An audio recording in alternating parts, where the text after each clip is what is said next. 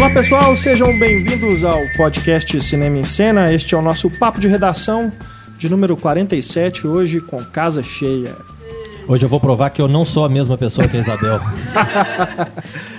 Eu, Renato Silveira, aqui acompanhado de Antônio Tinoco Olá. e Stefania Amaral, Ei, da equipe Cinema em Cena, Marcelo Seabra, Opa! do site O Pipoqueiro, e conosco hoje, aqui no estúdio, Isabel Wittmann. Isabel Wittmann, do blog Estante da Sala e da coluna Vestindo o Filme, que sempre está conosco por telefone, né? hoje nos dá a honra de sua presença física aqui na, aqui na redação do Cinema em Cena. Obrigado, viu, Isabel? Prazer mais uma vez, né, ter você aqui com a gente. Você participou do podcast do Lars von Trier, né, no mês de maio. Acho que foi maio, né, abril. E agora, né, temos é, mais uma vez a felicidade de termos a Isabel aqui com a gente, né, hoje o programa inteiro. muito bom poder estar aqui. Isabel que veio de São Paulo agora, né? Mas Isabel mora em Manaus, mas aproveitou, estava aqui pertinho, deu um pulo aqui, na, aqui no Cinema em Cena. Para este papo de redação, temos filmes recém-lançados nos cinemas, como Knockout, O Agente da Uncle, Férias Frustradas, Maze Runner 2 e ainda Love, Love 3D e A Pele de Vênus, de Roman Polanski, né? Finalmente lançado de dois nos anos, cinemas né? no Brasil. É um filme de 2013, né?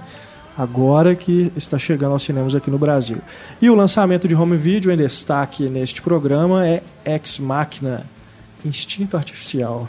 Nó, fantástico. O filme que também acredito que muita gente já viu, né? Porque ele- é de 2015, mas já está disponível aí na internet, né? Para as pessoas verem VOD os Cambau A4 desde o começo do ano. E agora ele foi lançado em DVD, Blu-ray, enfim, aqui no Brasil. Então já está disponível aí oficialmente no nosso país e a gente comenta dele neste programa. Nosso e-mail para você que quiser entrar em contato é o cinema@cinemaencena.com.br, nossas redes sociais, Instagram, Facebook, Twitter. Só você colocar lá arroba Cinema em Cena, você nos encontra nas redes sociais, deixe seu recado e você que é assinante também pode entrar em contato conosco pelo formulário de comentários na página do programa. A gente deixa inclusive aqui, como sempre, nosso agradecimento a você que colabora com o Cinema em Cena, né, para nos ajudar a manter o programa, manter o site, não só o podcast, mas o site como um todo no ar. A gente começa o nosso papo de redação falando sobre time.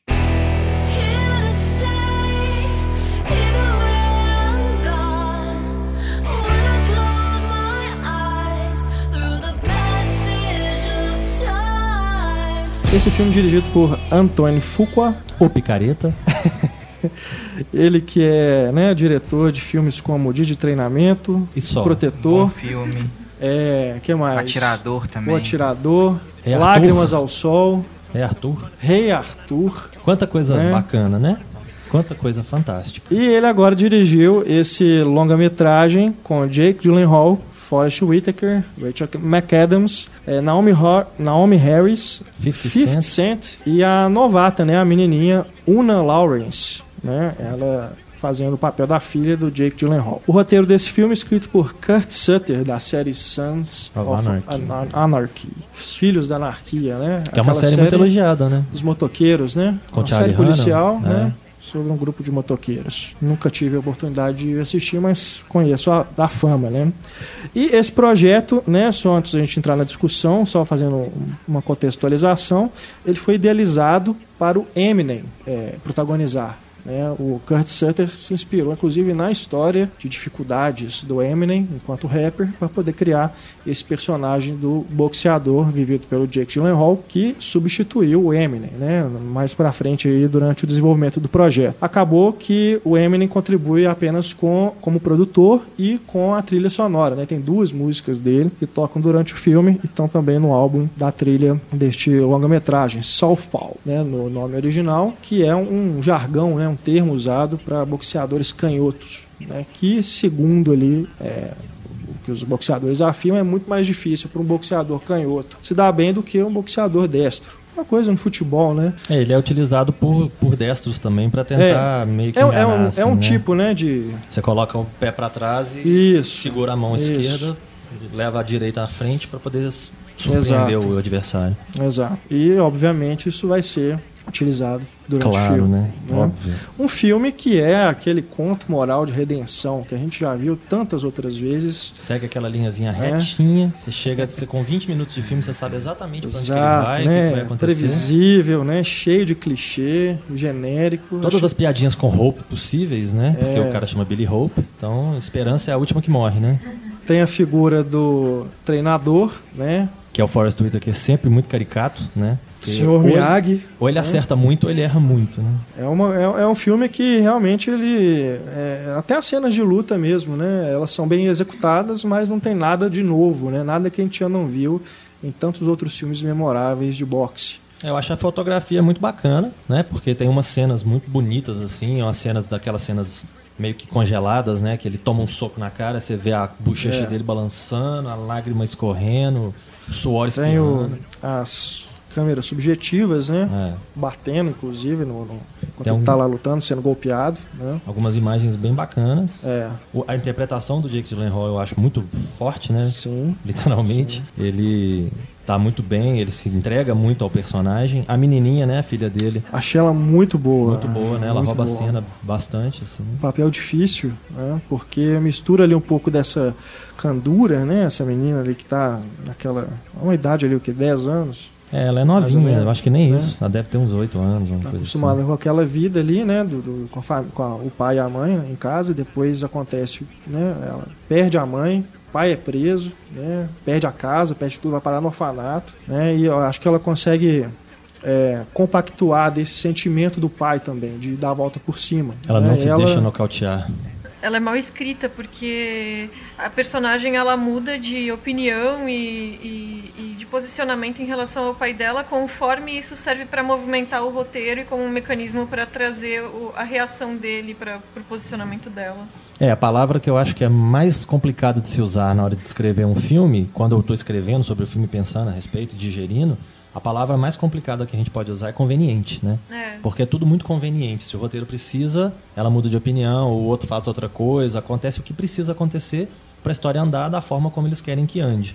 Então, Que nesse filme é o tempo inteiro. é, para poder chegar naquele final que no início a gente já sabia que ia acontecer, né? É, totalmente previsível, né? Você já vai telegrafando, né? O tempo todo o que, que vai acontecer. E até, o- até assim, até a, é, a duração que leva até a, a- ele perder a esposa, né? Já é uma coisa grande também. É algo que você já sabe de quando você lê a sinopse do filme. Leva um tempo até lá. Aí você já fica aguardando, né? Tipo, não, pegaram uma atriz desse quilate pra botar num papel pequeno, que daqui a pouco né, vai ser importante pra história, mas vai ter uma importância pequena pra atriz, né? E de certa forma eles até desenvolvem bem, parece que a relação deles é bem incrível, mas entra naquele estereótipo da mulher na geladeira, né? Que eles só matam ela pra dar um dispositivo pra ele ter um incentivo ali pra frente do que, que vai acontecer pra ele também. É, é muito barato a maneira como ela é utilizada na história.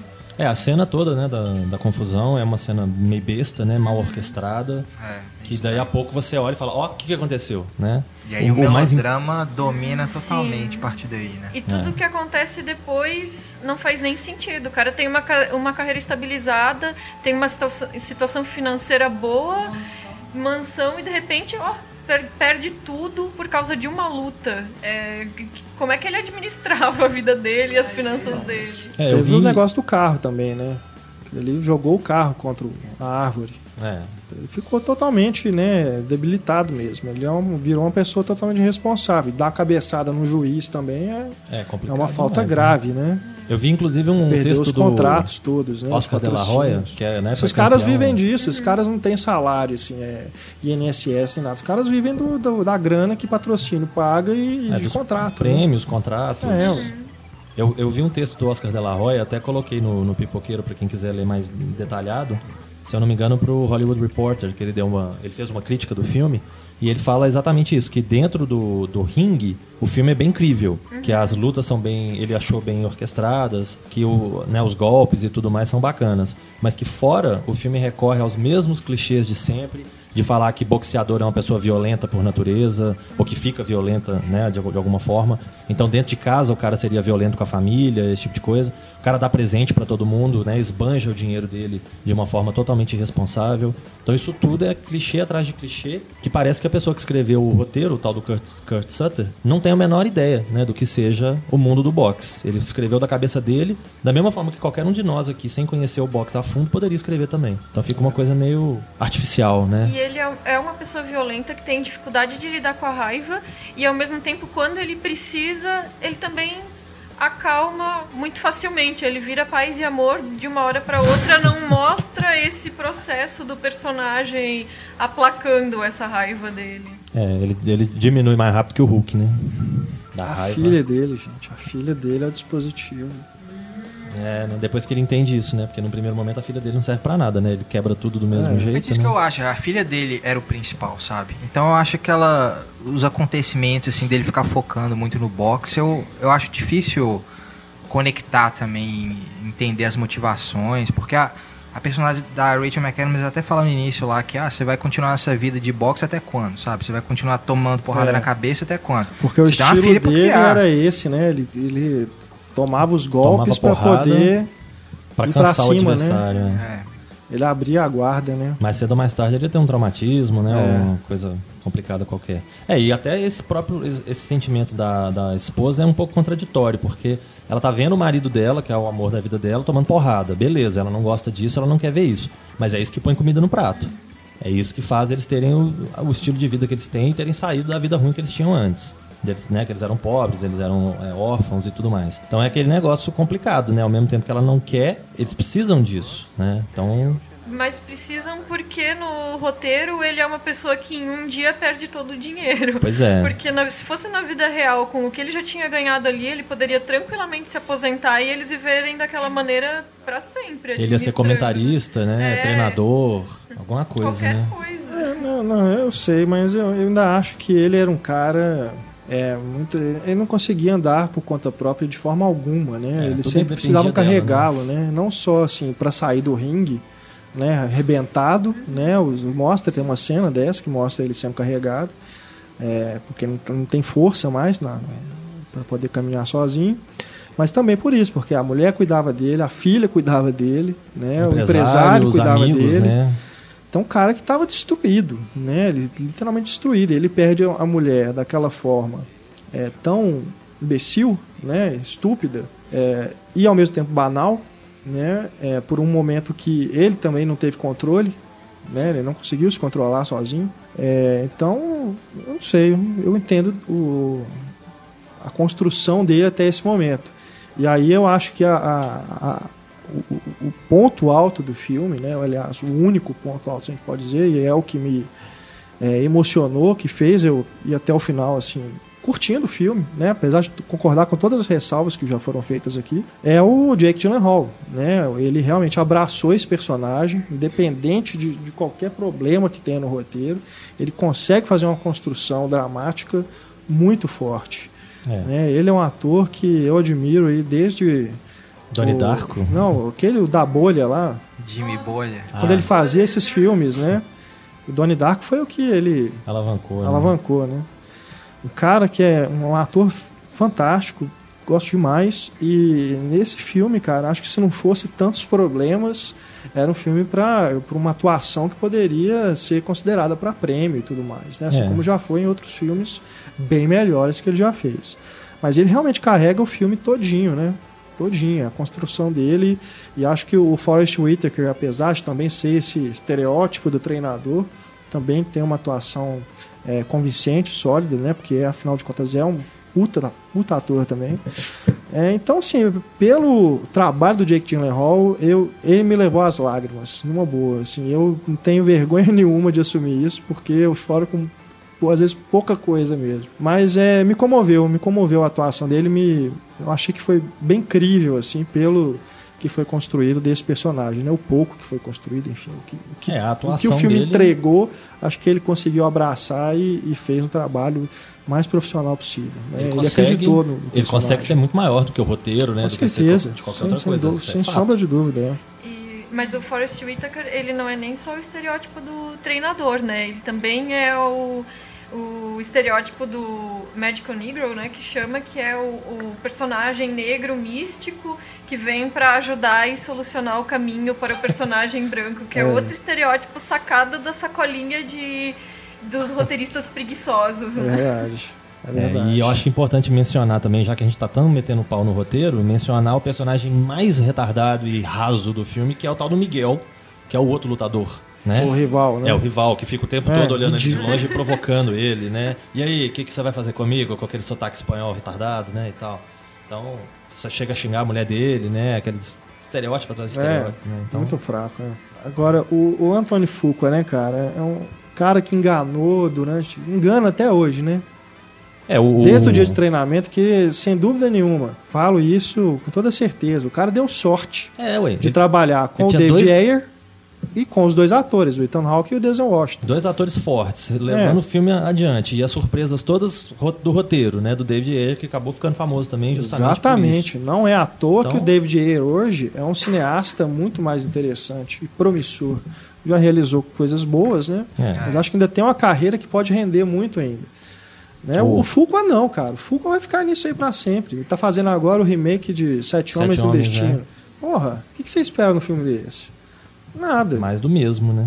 Nada. E o cara é amigo do Denzel Washington, amigo do monte de músico. Ele é, é bem influenciado no, né, no, É, no show business. leva todo Por mundo isso que com o cara ele. tá aí até hoje. E consegui- continua fazendo esses filmes caros e tudo. né? Aquele protetor, eu vou te falar, viu? Enganador. Filmezinho ruim. né? Não, é. Fraquíssimo também. Cheio de estereótipo também. Essa coisa do, aí é o, o filme do Justiceiro, né? É. Uma coisa. Ainda tem aquela, aquele final Esqueceram de Mim. né? Enfim, não é, é realmente um, um cara que é, sempre vai ficar com o pé atrás. Né? É, acho que o já Rei não- Arthur não dele é dá mais- confuso. Até hoje eu não sei Porra, quem é quem dá, ali, velho, quem que era né? Lancelot, quem que era né, os caras, os cavaleiros todos. O filme é todo confuso, todo ruim, todo atropelado. É. O atirador até gosto. Por mais, dentro desse Também estereótipo do, do filme de ação genérico, acho que é, é bem. Acho que de todos esses é o menos pior. É, ele, é- ele é bem resolvido. Agora, protetor, invasão à Casa Branca eu não vi. Eu também não, sinceramente. Não vi Mas- nenhum dos dois gêmeos, né, que É. saíram na mesma época, né? Mas é isso. Fuqua é realmente um cara que não precisa esperar mais nada dele, não. Inclusive ele já andou saindo, né, de alguns projetos. Ele, ele se envolveu em alguns projetos que acabaram não indo pra frente porque não sei se ele era muito ruim, se ele brigou com alguém, se alguém fez alguma exigência, alguma coisa desse tipo. É. Mas é um cara que você fica sempre com o pé atrás mesmo. É, infelizmente. Bom, é, seguindo aqui na nossa pauta, é, alguns filmes né, que estrearam aí algum, algumas semanas. Vamos falar primeiro de O Agente da Uncle.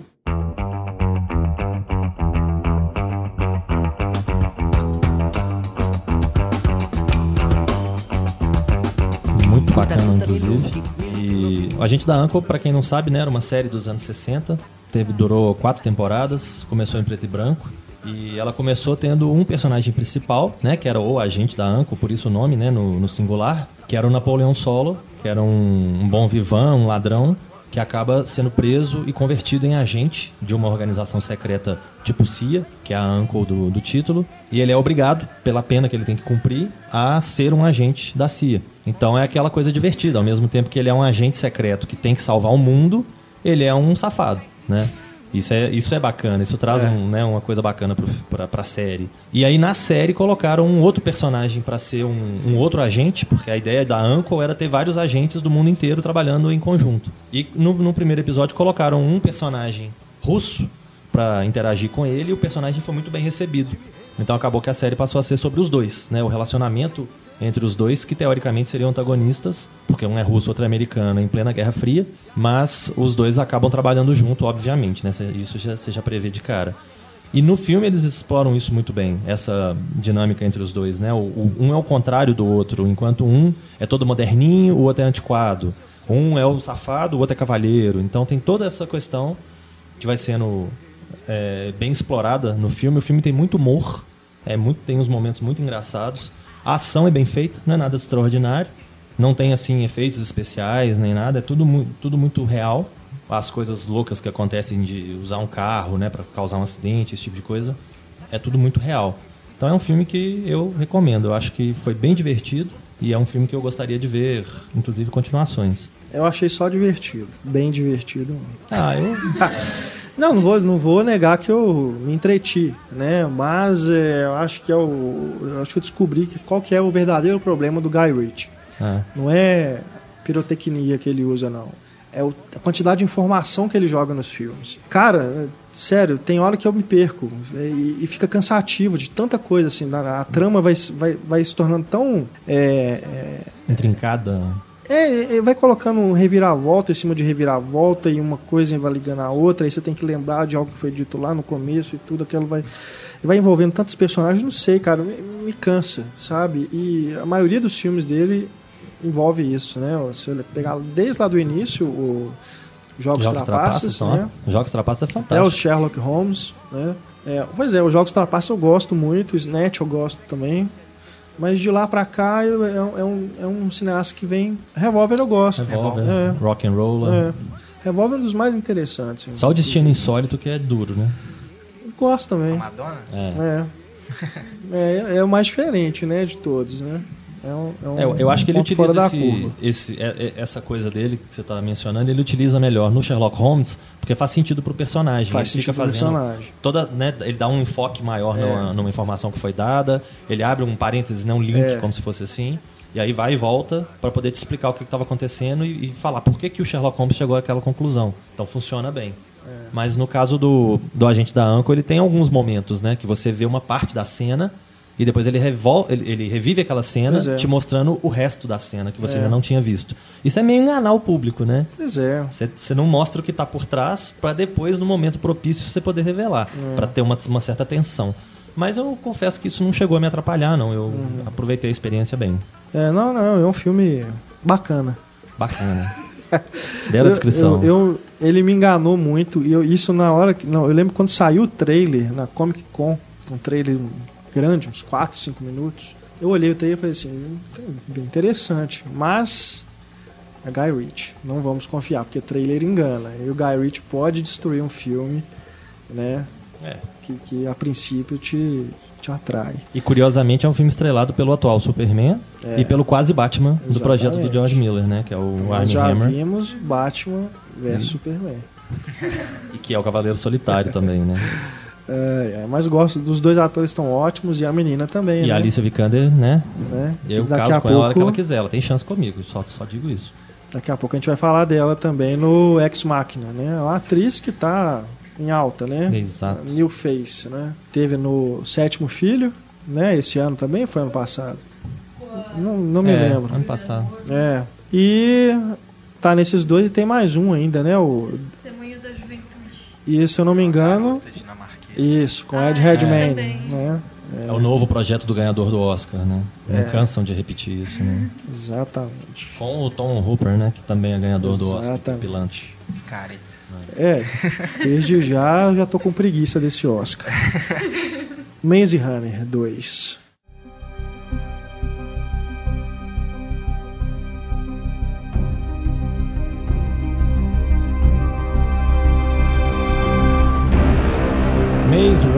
2. Os, como é que é? The Scorch Trials. Ficou com Alguém prova- viu o primeiro? Eu nunca vi o primeiro, mas pelo não vi. trailer parece ser interessante. Assim, O primeiro é Essa- interessante. Eu me lembro que na época foi elogiado, assim, até assustei, porque me parecia um desses genéricos É. jovem adultos e Jogos É, tal. Vorazes, tipo Jogos né? Vorazes É. menor, né? Uma, Eu um- lembro de muita divergente. gente que era legal, mas que o final estragava, É, o problema desses filmes é o, é o mesmo problema que muita gente viu no, na Irmandade do Anel, não, do, do Senhor dos Anéis, o primeiro. Que o filme acaba dando aquele gancho óbvio pro segundo filme e não parece ser um filme completo. Né? Eu acho assim, o filme pode ter continuação, a gente tá cansado de saber que vai ser uma trilogia, mas é interessante ele ter um fim, né? E eu acho até que o Maze Runner ele se resolve. Ele se resolve de uma forma interessante. E é um filme que cria uma tensão bacana, é um filme de um roteirista e de um diretor estreantes, que é o Wes Ball e Isso. o T.S. Noel, uma coisa assim, que é o roteirista. Tudo que eles fizeram na vida no cinema Maze foi Maze Runner. Um, dois e agora o três, né? Estão fazendo já o três. É, é. Que deve sair, eu acho que em 2017. Esse filme foi feito até rápido, porque o, o, o anterior saiu ano passado. Esse já É. está saindo agora. O terceiro é que vai, parece que vai levar um tempinho maior para ser feito. Espero que isso seja reflexo de qualidade, né? Vai levar um tempinho maior para fazer, porque vai ficar melhor, pelo menos. Será que eles não filmaram ao mesmo tempo, não? Não sei, eu não cheguei a entrar em detalhes, não. Agora, esse filme, É muito sinceramente, curto mesmo o espaço. o que o primeiro filme é divertido, é bem construído e é tenso, né? Eu falei agora de uma palavra ruim pra gente usar, né? Que é conveniente. E uma palavra boa que eu gosto de usar é tenso. Quando o filme é tenso, ele me prende. E o primeiro filme tem uma certa tensão, ele é bem construído, tem a, a- a criatividade toda envol- envolvendo o labirinto, né? Que é o maze aí do, do título. E não precisava ser Maze Runner, correr ou morrer, né? Podia ser o cara do labirinto, sei lá, alguma Esse viagem. agora é O cara do labirinto. Ah, sei lá. Uma coisa assim. Não refleti não, gente. Esse agora é prova de fogo? É, agora é, é o Scott Trials, é, a- é prova de fogo. E aí o que que acontece? Uma vez que eles conseguem, né? Não, não é spoiler, né? Porque óbvio, né? Eles saíram. tá no trailer. É, eles saíram, do, Saíram, do né? labirinto. Não faz nem sentido continuar chamando Maze Runner. Tanto Pois que eles é. deram ênfase maior no prova de fogo. Né? Vem escrito The Scott Trials de todo tamanho, né? O Maze Runner é só pequenininho pra você poder identificar do que, que se trata, né? E nem é tão necessário ver o primeiro filme. Eles explicam em dois minutos o É? que que aconteceu no primeiro filme, você já parte daí e vai embora. Não é nada que vai exigir muito, não. Mas é um filme ruim, é um filme que copia muita coisa de outras obras, né? A Ilha, por exemplo, que é um filme divertido até do Michael Bay, não é um filme original. Eu achava, Não. inclusive, que era baseado em autores da ficção científica. Não é, porque ele bebe em várias fontes e mistura tudo. Cópia descarada do THX do George Lucas também. É uma cópia de um tanto de coisa. Tem um outro filme mais obscuro que processou o Michael Bay, o, pessoal da sim. equipe e tal. E é um filme que bebe na ilha, né? Na, na fórmula da ilha. E ele- cópia da cópia. da É, cópia. cópia da cópia. Aí tem um pouco de Walking Dead no meio, porque tem uns zumbis. Aí é uma, é uma série de coisas costuradas que não dão liga. E que no final já. Eu, eu confesso, inclusive, que eu dei uma pescada. Coisa de assim, dois minutos, mas eu fechei o olho, durou um pouquinho mais, eu já abri e falei, opa, peraí. E aí eu já tava, não tava entendendo direito quem que é quem nesse negócio.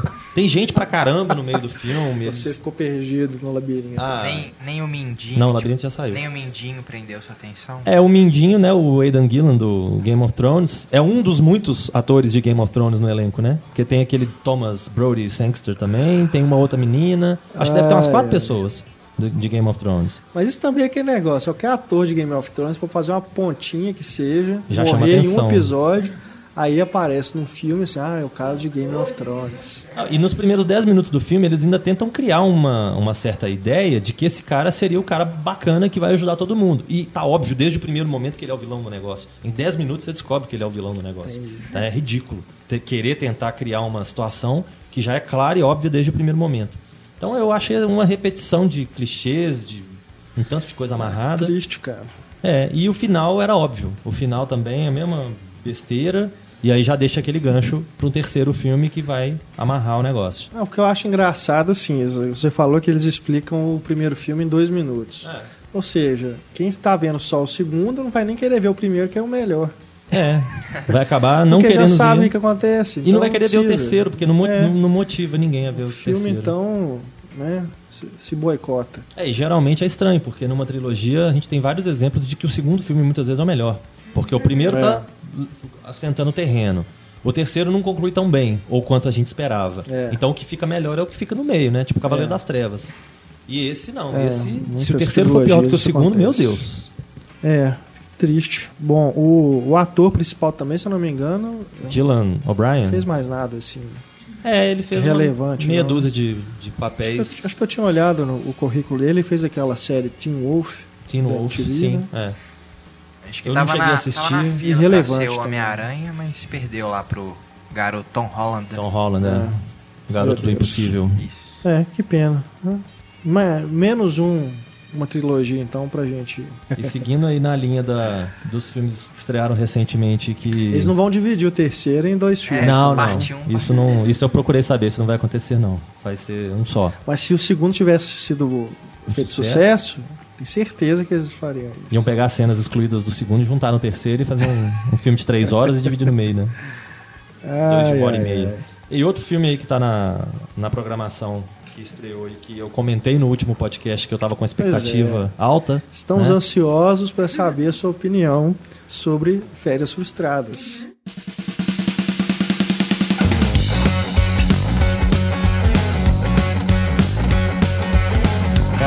Eu sou fã dos Griswold, né? Eu sempre gostei do Chevy também Chase. sou, adoro. Chevy Chase, desde É, primeiro e 1975, segundo. que ele apresentava o Saturday Night Live, ele era engraçado É. demais. Boa noite, eu sou o Chevy Chase e você não é. Ele já começava assim. E eu achava engraçadíssimo. E eu vi os, os quatro filmes da família Griswold, né? O, o primeiro e o segundo são muito engraçados, o terceiro é o piorzinho, o terceiro de Natal. Não, o terceiro e o quarto, velho. É, e o quarto tem seus momentos lá em Não. Las Vegas. Mas o primeiro e o segundo, né, obviamente, pavimentaram, né, a, a cena do, do Crianças do Parlamento. Não- Só de lembrar das cenas dos dois primeiros filmes eu já acho de rir. Mas aí você vai ver o, o novo. O novo o que que é? Eles pegaram exatamente a, a história do primeiro, não ignorando o primeiro, né, eles, eles revisitam o primeiro, porque o personagem principal agora é o Rusty, que é o filho, que quer ir no parque que ele foi quando ele era pequeno com o pai. Porque agora ele tem dois filhos, ele quer levar os dois filhos para ter a mesma viagem fantástica que ele teve com os pais. Ou seja, não aprendeu nada. Nada, né? A percepção dele era totalmente errada, porque para ele foi uma viagem fantástica. Desculpinha, né? A irmã ri, né, quando ele fala que quer levar os filhos pro Hollywood, né? Ela fala, nossa, mas por que você quer fazer isso com eles, né? E a esposa é uma abnegada que vai junto porque fala, né, cansei de lutar, alguma coisa assim. Ai, ai. E aí eles começam a fazer as- umas piadinhas muito besta, né? Piada escatológica, piada com sexo, aquelas mesma coisa de sempre. E muito copiado do primeiro filme, né? Muita coisa do primeiro filme, cenas assim quase inteiras, sequências inteiras, né? É, só no trailer já mostra. Né? E eles ainda, ainda fazem algumas piadinhas interessantes, algumas meta-piadas, do tipo... Ah, não, essas férias não vão ser igual às outras, porque agora são du- dois homens, são duas, duas crianças né, do sexo masculino. E no outro era um casal. Então eles ficam querendo estipular que vai ter diferença, não vai ser a mesma coisa do primeiro filme. Mas acaba realmente não sendo a mesma coisa do primeiro filme, porque não tem graça. Só isso. É, O, o Ed Helms é um cara que parece ser bem intencionado. A Christina Applegate, que é a esposa, é bacana, bonita, é, né, tem um timing de comédia interessante, já fez coisas bacanas. Já. Né, ela era filha do Al Bundy, né? Do Um Amor de Família, né? Married Mas- with Children. Hã? Married with Children, né? E os dois meninos também, a dinâmica dos dois filhos é uma coisa meio falsa, É. meio besta, que muda drasticamente de uma hora pra outra. Então, realmente, não, não funciona. E o Thor? Chevy Chase aparece só aquela hora mesmo. É, o. Jeff Chase aparece numa parte muito curta, só pra ser, assim, a, Só pra falar que. a referência emocional, né? É igual acontecia em, em Confissões de Adolescente, né? Tinha aquela figura do adulto que aparecia, falava uma coisinha e saía de novo. Ah, né? é. E o Chris Hemsworth, né? Que é a grande participação especial do filme, que tá no cartaz e tudo. Ele aparece em 10 minutos do filme. Em todas as cenas que ele aparece, a piada é eu sou mais bem sucedido que você e o meu membro é maior do que o seu. basicamente. E é uma palhaçada. Não é o que tá no trailer. É um também. exagero danado, é uma apelação do caramba. Então, não sei o que, que ele estava fazendo ali, não. Ele devia continuar sendo Thor, que ele ganhava mais. A Leslie Mann, que é a esposa dele, que é a irmã do Rusty, né? A, a menina Griswold, também aparece rapidinho, dá um oi e sai, não faz sentido nenhum.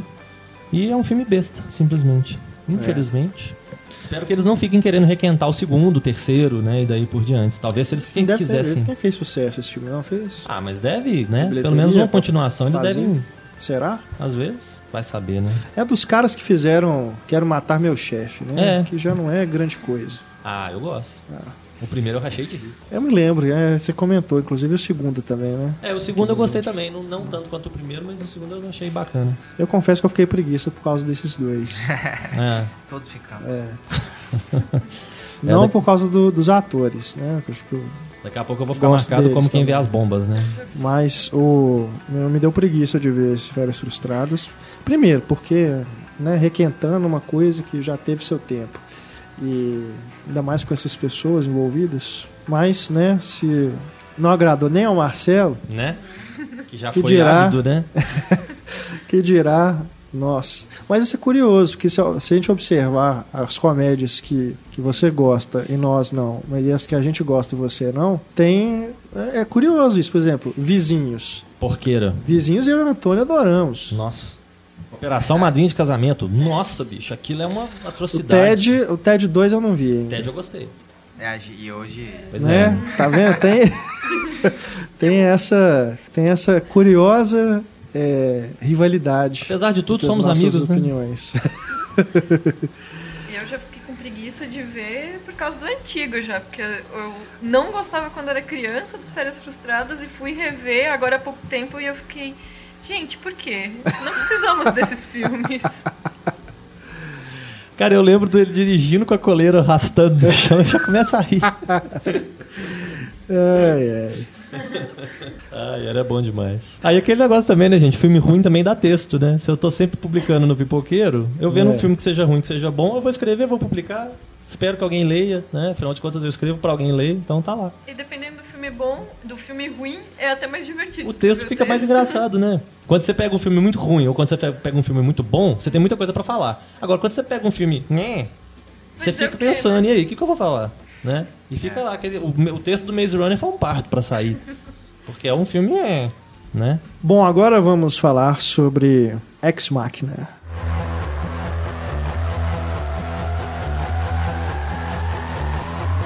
Ex Machina Instinto Artificial. Tinha que ter um- Filme que Um marca. título ruim. É. Filme que marca a estreia na direção de Alex Garland, Que é um roteirista bacana, né? roteirista de filmes Fantástico. Extermínio, excelentes, né? Extermínio. Sunshine, Dread. Dread nem, nem tanto. Ah, Dredd é Dredd? Dredd, Que ó. isso, né? Aí, Antônio. Ó, Dredd é como bom. assim? É bom, só bom. Ah, muito bom. Não, é muito bom Muito merece bom. consequência. Muito bom. Eu assinei a petição pela sequência, inclusive. Sério. petição online. Pô, a Cersei, a vilã, Fantástico. Não, acabou, lacrou você- demais. Cara, só do Carl Urban não tirar o capacete o filme inteiro eu já achei fantástico. Porque o Dredd não tira o capacete. Não, é o Stallone. beleza. E a Cersei, cara. Pô, Pô, Ó, mama. É. Não, tudo bem, mas se você já viu Operação Invasão, o Dredd é fichinha. É a mesma, mesma ideia, é a mesma ideia. Ficar, ficar preso num prédio e tentar sair. Ah, mas tem toda a mitologia do Dredd, Ah. né? You are under arrest. Bom, o Ex Machina, que tem, né, como dissemos, a Alicia Vi- Vikander? Vikander. É, não sei. Se fala diferente, eu não sei.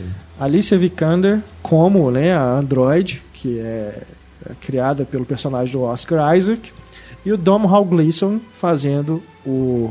Que, qual que é a profissão dele? Ele é um programador, né? programador, É. né? Que ele é usado como uma cobaia pelo personagem do Oscar Isaac. Por uma variação Nesse projeto, do, né? do teste de, de Turing, né? Do Alan Turing. Isso, Alan Turing, que é o, né, o personagem, Personagem. lá do jogo da imitação, interpretado pelo Benedict. Benedict Cumberbatch. Né? Esse teste é o quê? Para você colocar um humano em, é, em Em comunicação com- é. com uma máquina, né?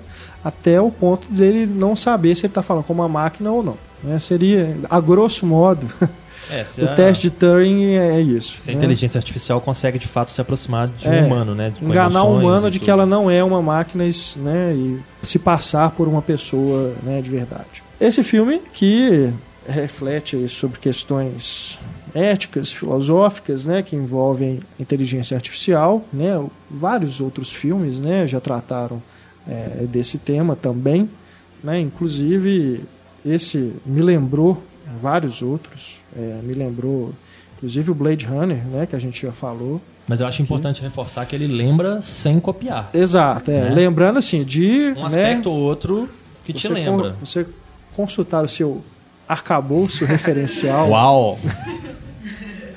by Marcelo Seabra. Exato. A gente. Eu, eu me lembrei de, além do Blade Runner, do Ela, né? Do Sob a Pele, com a Scarlett também. Aí, THX 1138, 2001, Terminator, né? O Exterminador do Futuro, Eu Robô e até mesmo Frankenstein.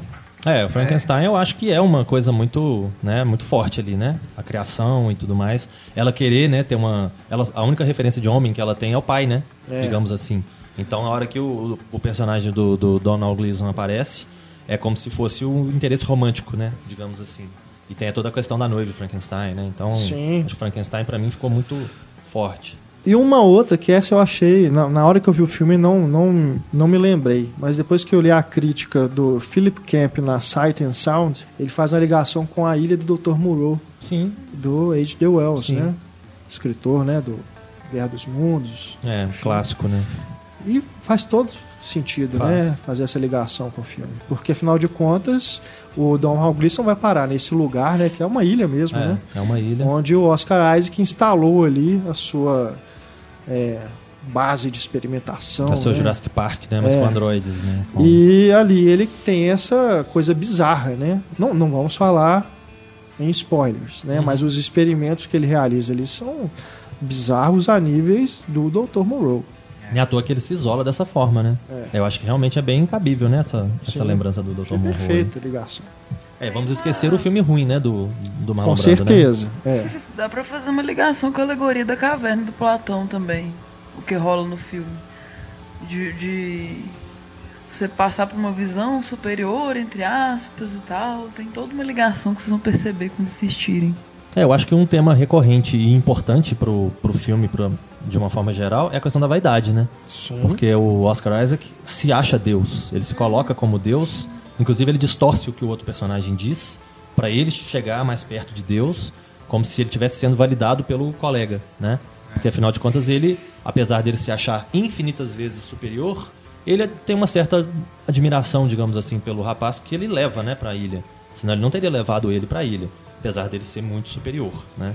Então eu acho que o fato dele levar uma pessoa do mundo dele ali da, da informática, né, da tecnologia, e para poder validar o experimento dele, tem toda essa questão de vaidade também. Eu quero que alguém mais fale de mim o que eu já sei de mim, que eu sou o cara. Então isso é uma questão que ficou o tempo todo na minha cara, né? Falando, oi, eu tô aqui.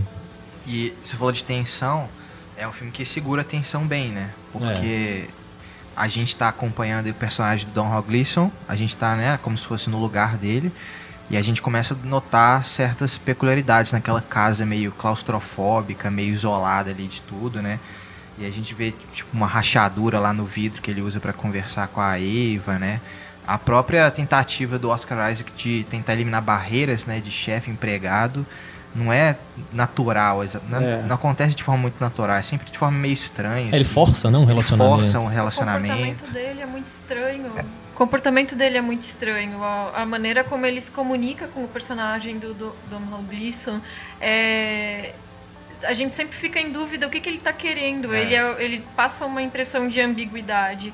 E a própria casa, até aquele site Filmspotting citou ela é, recentemente é, num- numa lista que eles prepararam de filmes que tinham casas que eram personagens muito importantes dentro do filme, porque é, nesse contexto do Ex Machina, a casa ela funciona ao mesmo tempo como uma mistura de bunker e uma arquitetura assim modernista que se abre totalmente aquele vidro para aquela floresta ao redor e que ge- gera essa sensação de que ali é o tempo inteiro a natureza em contato com o que está construído, é o natural e o artificial, né? É. Então a, a casa ela, ela trabalha com essa dualidade que, que é a própria ideia do E filme. tem muitos espelhos na casa. Tem espelhos em vários momentos o diretor filma, né? A imagem da- do personagem refletida no espelho, justamente para mostrar esse caráter, personalidade É, as dupla. próprias e tal. paredes, né, de transparentes ali, de vidro ou qualquer outro material que seja, né, ele- usa muito esses reflexos também, né,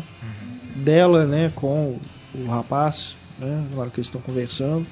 E aí me lembrou outro filme, Silêncio dos Inocentes, É. É, né, não, né, de- É, pela não- referência, né, de estar ali uma, uma prisão, né, uma um, relação um jogo psicológico, próxima. né, uma é relação de é, é, mas o que a Isabel falou realmente também me chamou a atenção. A arquitetura dessa casa acho bastante simbólica, né? Porque afinal de contas ele é um sujeito que está brincando de ser Deus e ele constrói essa casa no meio da natureza, se instala ali, invade essa natureza como um corpo estranho, né? As pedras, né? Do, ali daquela montanha invadindo ali os ambientes, né? Os aposentos da casa. E o que, que ele quer colocar na sociedade, né, na natureza humana? Um corpo estranho, um ser artificial. Né? Quer criar essa coisa para se infiltrar ali no meio. Ou não, né? Não sei se é o objetivo dele também, não fica muito claro se o objetivo dele é colocar essa criatura no, no meio do, do- da sociedade, não. Ah, eu acho que ele faria todos os testes possíveis para não dar Será? errado, porque ele não pode, ele não pode compactuar com erro, né? Ele Não, não, sim, pode sim. errar, ele não se permite errar. Então ele ia fazer todos os testes possíveis para jogar ela no meio da, da humanidade e depois querer ser o cara. ele Entendi. queria ser não. o fodão. sim, né? sim. não, é, eu, eu- eu- eu questiono é, até por essa questão da vaidade dele, porque ele se revela uma pessoa. é, não sei, me parece que o objetivo dele é criar escravos para uso próprio. Escravas, né? Acho que é um sujeito escravas. misógino, né? Chama a moça é de despertador, cara. Ela é um ótimo, excelente despertador, né? É, Ela é um ué, objeto e- mesmo. Me parece que o objetivo dele em levar aquele esse rapaz lá para dentro para ter realizar esse teste, é porque ele já não estava mais dando conta. Ele já estava tão envolvido com a coisa que ele precisava de alguém de fora para poder ver se estava funcionando mesmo. Porque agora o objetivo dele com, com essa criatura, não sei. Não sei bem qual que é, não. Acho que tem algo perverso. Mas não é nada positivo. É. Isso a gente sabe com certeza. É a ideia do Frankenstein. Quem é, É. mais monstro ali é o, o Dr. Frankenstein, o cara que cria. É, ele a quer ser criatura. o Prometeu moderno, ele quer criar, ele quer criar vida, ele quer É. ser o cara que vai ser conhecido o resto do. É a ideia do Prometeu. É, E aí é muito interessante que eu achei que ele, ele bebe muito, né? E aí, tipo assim, ele, ele também tá punindo o fígado dele, né? Que nem o Prometeu. É. Teve o é. fígado punido lá com a Essa águia. dualidade dele, tipo assim, ele se exercita, ele não é um programador padrão que fica lá morrendo de inanição, sem comer, e programando e jogando. Então ele é um cara saudável, de certa forma. Ele bebe, mas no outro dia ele desintoxica. Mas tem a Então ele é bem. Programador padrão é que ele a própria imagem É. também. E essa ideia de Deus, assim, os nomes dos personagens, até o, o Caleb mesmo, que é o Don Hall Gleason. É Caleb, é, é Eva, né? A Ava, e Nathan, são todos nomes bíblicos. Então essa ideia do, do Caleb, é Caleb mesmo que fala? Então tá. Do Ex Machina é isso. E esse personagem mesmo do, do Don Gleason, de novo ele tá fazendo um... No, no Frank também eu senti exatamente isso que o Antônio falou, de você tá vendo o filme por ele, assim. Ele É, é você é no filme, ele verdade. te passa uma... Acho que é uma confiança, assim. Uma inocência que aquele ator tem, assim, que É inocente. te identifica é mesmo. Ele- eu não sei se é uma cara de, de meio bobo, assim. Às vezes ele, ele chega a ser um pouco bobo mesmo. É, os dois atores são fantásticos, né? O Oscar Isaac fez agora recentemente o Ano Mais Violento, que é um De espetáculo. formas diferentes, os dois são bem opostos. Os dois conseguem mudar muito de um projeto para o outro, né? Eles conseguem ser pessoas diferentes, ser personagens diferentes, eles não, se- não se repetem. Isso é muito bacana. O, o Don Hall Gleason nesse filme provou que, que é um ator versátil, né? Que não vai ficar só fazendo esse. Como o pai, né? O Brandon Gleeson também é muito bom. É, porque a gente viu ele no About Time, Questão, É, de, questão de tempo. tempo. questão de tempo, né? Que é uma coisa bacana. mais é, bem humorada, mas também tem sua carga de drama, né? No Frank, acho que é o é o mesmo tipo de, né, de pegada. E aqui já vai para um lado assim, até perturbador, né? É. O filme ele vai se aproxima muito do horror, né? É, E Os momentos finais. É, E no Ana Karenina ele faz para romântico com a própria Alicia Alice. Vikander. é verdade, eu não estava me lembrando. E ele também Verdade. participa de um episódio de uma série britânica que é chamada Black Mirror, que é uma série que cada episódio é isolado e sempre tratando sobre o nosso contato com a tecnologia em um futuro muito próximo. Uhum. E Black Mirror seriam as telas desligadas, né? Ah, E tá. esse episódio que ele participa, coincidentemente, também lida com a questão de inteligência artificial. Ah, só que, no bacana. caso, ele é que é o, o Android. E é bem interessante também. Legal. E curiosamente ele vai ser o- um dos vilões de Star Wars. E o Oscar Isaac vai ser um dos mocinhos. Inverteu ó, os É, papéis. os dois estão no. É mesmo, os dois estão no episódio 7. E o Alex Garland mostra que ele andou aprendendo bastante, né, com os diretores que ele que ele veio acompanhando, né, nos, É, nos últimos sim. anos, porque eu achei, né, algumas opções bem interessantes dele, essas questões que a gente estava discutindo de espelhos, Estéticas. de estética, de tudo. Ele faz algumas e o roteiro é dele também. Então acho que ninguém melhor do que ele próprio, né, se ele já é um bom, se ele já já tem noção de dirigir, ninguém melhor do que ele mesmo para dar vida pro texto dele. Então acho que ele, ele diretor e ele roteirista, eles, né, eles dois se completam, né, muito bem. Então eu achei muito interessante essa estreia dele. Bons efeitos especiais também. É. Tem uns toques de humor também. Engraçado que o, o- Como o Oscar Isaac dançando lá. Pra dar uma quebrada, né, um É, pouquinho. dá uma quebrada. é Sci-fi bom. tenso que começa. tá, tá, tá, É, Você quase pula no- na, na cadeira. cena de dancinha. cenas de dança. Mas eu achei curioso que eu estava lendo sobre os efeitos especiais, diz que eles não usaram chroma key em nenhum momento. Eles filmaram as cenas sem a atriz, né, sem a Alice, depois filmaram com ela e digitalmente depois eles apagaram, né, o Barriga dela. para poder criar esse efeito de transparência. Interessante, né? É, porque hoje em dia, você, você vendo o filme, você imagina que aquilo ali, né? Usou essa parafernália de chroma key toda, né? Que ultimamente é, é padrão, né? Regra. É, achei que ela tava com aquelas. aquela roupa verde, né? É, diz que não. É, assim. que verde foi tudo feito assim na pós mesmo depois. É, digitalmente, claro, né? Mas foi tudo sem. Não foi no set que eles fizeram, né? Depois eles criaram isso com o computador. É o que torna o trabalho dos atores muito mais difícil, né? Porque tem que ficar imaginando É. o que, que tá ali, como é que tá, interagir com nada, né? Né, E a gente falou da, dos dois atores, mas as duas atrizes, né? Acho que estão ótimas também. A A Kyoko. que faz a serviçal, Asiática, né? Do é. cara lá. Enfim. Né? E a Alicia também, né? Acho que diante dos outros papéis que a gente já viu ela fazendo, também está se revelando uma boa atriz, né? Uma atriz que consegue dar uma. É, aqui nesse personagem principalmente, né? As expressões dela, assim, é, a gente acredita que ela tá nesse limiar, né? Entre a máquina e o, o ser humano mesmo. Ela nos engana também, né? É, eu vi o agente da Anco há pouco tempo e já fiquei curioso, falando, nossa, essa menina é bacana, né? Eu queria ver ela novamente em algum outro papel e tudo. E aí lá vem X-Men. O Amante da Rainha, que é um filme um pouco mais antigo dela também, que É bacana também? é legal. eu não cheguei tem, a assistir, tem, é com Mad, Mads Netflix. Mikkelsen. É, uhum. É. O merchan da Netflix de todo episódio. Inclusive, assistam Narcos, né?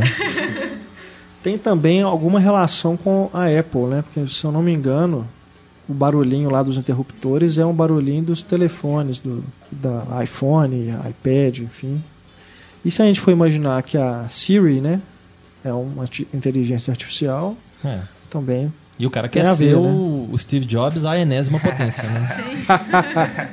É, enfim, né? Excelente filme mesmo, né? Uma das boas surpresas aí deste ano. Já disponível, né? Infelizmente, né? Não passou nos cinemas aqui no Brasil, mas vejam, né? Em casa aí, da forma como for melhor para vocês.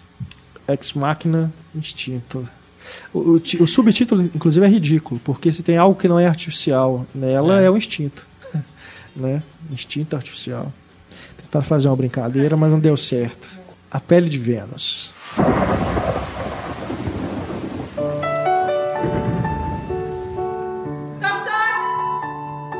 Oh merde, j'arrive trop tard. Si c'est pour la Vénus à la fourrure, ils sont tous partis il y a une demi-heure. Vamos A. Pele de Vênus, filme de Roman Polanski, que eu nem esperava que fosse ser lançado no cinema mais aqui no Brasil. Né? A gente acabou de falar do Ex Machina, né? que foi Demorou direto para home video. Eu achei que já estava demorando muito pro filme do Polanski também é, encontrar essa via. Mas acabou que o distribuidor decidiu, né? "Va- Vamos lançar no cinema. Né? E fizeram muito bem, inclusive com uma coincidência, porque ele está estreando na semana em que o Cinemark exibe o bebê de Rosemary. Coincidência, né? É, uma feliz coincidência, inclusive. E mais que isso, né? ele estreia no momento em que Love, do Gaspar Noé, está em cartaz também. Acho que são filmes que as pessoas podem ver como antídoto. Né? Depois a gente fala do Love. Depois, depois a gente fala do Love. Vamos primeiro falar de A Pele de Vênus, que tem Mathieu Amalric interpretando Polanski. É. Alter ego total do É. Polanski, né? Não só a fisionomia, mas ele está interpretando um diretor de teatro, né? É interessante que não a é, não é um material óbvia. original, mas o Polanski foi muito sábio, né? Em pegar o Sim. material original e aproveitá-lo. É, a gente tem ali uma peça dentro da peça, dentro de um filme, É um né? livro, né? O livro É. que inspira a peça, que inspira o É, exato. É o livro clássico que o inspirou uma livro- peça off-Broadway, que virou uma peça da Broadway Exatamente. sucesso, que teve, que virou o filme. Exatamente. O, o livro é do escritor austríaco Leopold von Sacher-Masoch, É, o Mazoc que levou né, à elaboração do termo do masoquismo. termo né? masoquismo. Né? O, o livro é de 1870.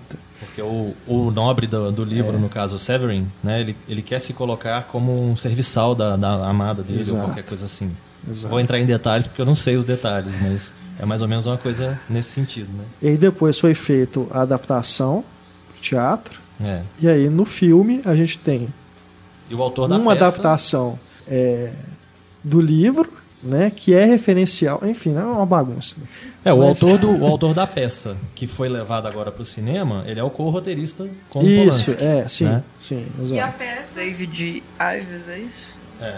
E a peça já tinha essa estrutura de ser, na verdade, uma reflexão sobre É. uma montagem de uma peça fic- fictícia adaptada do livro. É.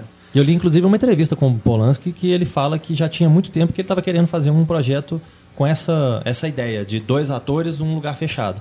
Que ele chegou muito próximo disso com Deus da Carnificina, Exatamente. que é um, né, um teatro filmado, basicamente, é uma peça também levada para uma peça de sucesso. Se passa no apartamento, Se passa né? no apartamento, dois casais discutindo, né? E é um filme bem interessante, bem Sim. bacana, os caminhos por onde a conversa né, segue. Ele, ele sempre está discutindo assuntos parecidos, né? Mas de formas novas. Ele sempre discute questão do, de estar fechado num espaço, né? Claustrofobia. Ele sempre discute algumas coisas que acabam se repetindo. E a gente lembra também do primeiro longa dele, Faca na Água, se passa num barco. Né? Também um cenário só, são três personagens no caso. É, e a Emanuele tem Singer isso. já é esposa dele desde assim, Lua de Fel, que, que lembra muito também. Ela, acho que esse papel é feito pra ela. No livro ela teria 24 anos, né? Mas a Emanuele no filme já tem mais de 40. E ainda assim tá, Mas perfeita no papel. Pra ter as camadas extras que o Polanski provavelmente estava querendo colocar no filme, precisava ser um ator que parecesse com ele e precisava ser a esposa dele na vida real interpretando o personagem. Com certeza. É, é até interessante, parece que ele tem um certo voyeurismo, não sei, não sei qual que seria o nome mais apropriado, de ficar expondo ali a, a esposa Sim. dele, colocando ela em determinadas situações. Inclusive, eu, eu reparei assim, não sei se é proposital, mas alguns diálogos fazem referência até um pouco à questão do Polanski ser procurado, né, pela questão do, Com certeza. do suposto E estupro o- e né, a questão toda que aconteceu, que até hoje ele não pode pisar nos Estados Unidos e tudo mais. Tem alguns diálogos que eu achei assim um pouquinho Eu fundo também, demais, né? eu também reparei isso. Teve essa relação é, metalinguística de também ele ser um diretor, né? E o personagem ser um diretor de teatro. Esse processo de da relação dele com os atores, né? Do diretor com o ator, as obsessões, né? Que um, um cineasta pode ter ali com A seus forma filmes. como o alter ego dele fala de Sim. mulher, né? e Se refere Exato. à mulher como é um pouco até perigoso, né? Um cara que é procurado. Sim, sim, ao ele, longo. ele abre o filme já é, falando coisas negativas sobre as atrizes, É. né? Dizendo que hoje em dia elas só reclamam de tudo. É. E, e aí entra nessa. Nessa relação de morde e assopra, né? Quando chega a personagem da Exatamente. Wanda. Que já é taxada de uma pessoa menos culta, né? Que gruda o chiclete debaixo da mesa e que parece não saber nada. É, É, e tem uma postura e uma apresentação pessoal meio duvidosas, né? É, e aí Parece vai que ela gradualmente tomando controle, né? E é isso, porque essa maneira como ela se apresenta é uma maneira de desarmar ele, de ele olhar pra ela, menosprezar e achar, né, aquilo ali não É. vai dar em nada, né? E aí é que ela vai começando a controlar a situação. Na hora que ela começa a declamar o texto, né? Que ele para e olha e fala, uai, como assim? Você não falou que não, nem conhecia o livro, né?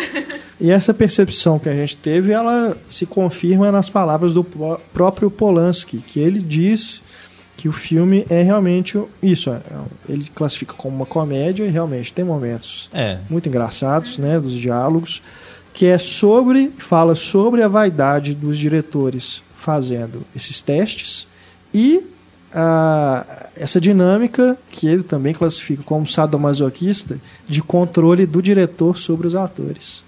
E que no caso se inverte, né? também. É, exato. E para além só do masoquismo é BDSM mesmo, né? Porque entra a questão de bondagem aí, as, as amarrações e ele fetichiza, né? Ele mostra, ele, ele dá o close nela fechando o zíper da bota, nela fazendo o laço que amarra, né? Ela já chega de, de coleira, É, né? Então, uma fetichização visual bem forte do. E eu achei muito engraçado ela perguntar: essa peça é baseada na música do Lou Reed?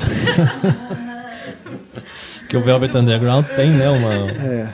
E é engraçado que eu nunca tinha reparado, né? Que na, na letra da música ele fala Severin, Severin várias vezes, né? E ele conta exatamente essa história, né? Aham.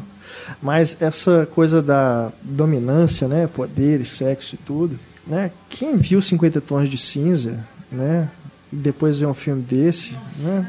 É o você oposto. vê a diferença, né, gritante, né? Que que é um texto bem escrito e É. atuado, Sim. né? Pra uma e que não precisa de muita coisa. É eles ali no palco, alguns, alguns móveis, alguns acessórios, e é isso, né? A força tá no texto mesmo. Alguns símbolos fálicos. né? É. E o mais interessante não é o, o propósito do filme falar sobre isso, né? Esse é uma, usado como uma alusão a uma outra coisa que é o que o Polanski quer falar. É igual ninfomaníaca, né? Usa o sexo pra tratar outras coisas. É. E inclusive ele meio tira sarro de si mesmo. E Sim. inclusive os, os símbolos fálicos, por exemplo, ela cita, né? Ah, isso aqui é um símbolo fálico, né? Então é uma coisa que é, é- não é pra estar como um subtexto no filme, é pra jogar na cara mesmo Sim. e mostrar o ridículo, né? E, e, e uma autocrítica, como o texto original é do século XIX, no- nos momentos em que tu começa a pensar assim, nossa, mas esse texto não tá muito bom, tá, tá meio machista, tá Datado, né? problemático, datado. E aí o próprio filme vai e os personagens comentam em cima disso. Eles É. mesmos chamam a atenção pro, pros problemas do material original. Que é uma ideia complexa, né? De que eles falam, né? Quanto mais você se submete, mais você, na verdade, está no papel de dominante, né? E é justamente Polanski que vai toda hora invertendo isso. É, essa alternância né, dos próprios atores dentro desses papéis, dentro de papéis, é muito interessante. Né, porque me lembrou o jogo de cena do Eduardo Coutinho, né, que está brincando com isso o tempo todo. É, é lógico que ali ele tá, o, o Polanski está trabalhando num, nível ainda mais metalinguístico, porque é dentro do filme. Né? A gente sabe que eles estão interpretando, mas para eles, um para o outro, né, aquilo começa a se misturar. Né? O que, que eles estão falando? Você está falando como quem? Como personagem ou como você mesmo? E, né? em cena a Wanda tá, tá dominando o Tomar, mas fora de cena o Polanski ainda tá controlando os dois. É, exato. Tanto que a, a o filme começa com a câmera, né? Flutuando e entrando no teatro, né? Assim, Você não vê as mãos de quem tá entrando, assim, é a É, gente que não. tá entrando. Então você vai assistir o que tá acontecendo ali. E eu gosto do, como é usado o que eles têm ali naquele momento. Tipo, ela leva o figurino, né? Ela trouxe o vestido dela, se, se maquia ali na hora, prende o cabelo e vira e entra na personagem mesmo. Então é, passa a ser uma coisa do improviso, entre aspas, do, que, do material que eles tinham disponível ali e vira o predestinado mesmo, vira a peça que tinha que ser desde o início. Aquela conversa deles é a peça. Não tem uma peça que vai acontecer.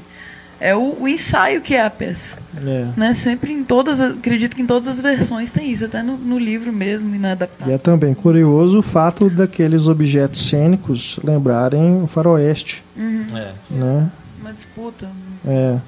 Não, eu digo até porque... Não, figurino antiquado, né? É, Passado. e o faroeste, a maioria deles, pelo menos, trata dessa questão da virilidade do homem, né? é, gênero e bem as masculino. mulheres são geralmente personagens bem submissas. Mas aí a gente fez um clube dos cinco que isso é. Não, é, eu digo Mudado, a maioria, né? assistam. Mas claro que há louváveis exceções. E as donzelas em perigo, que em um momento do, da peça ela, ela mesma comenta, mas esse material é ultrapassado, é, um, é uma donzela em perigo numa versão sadomasoquista e E ele insiste, não, é uma história de amor e tal.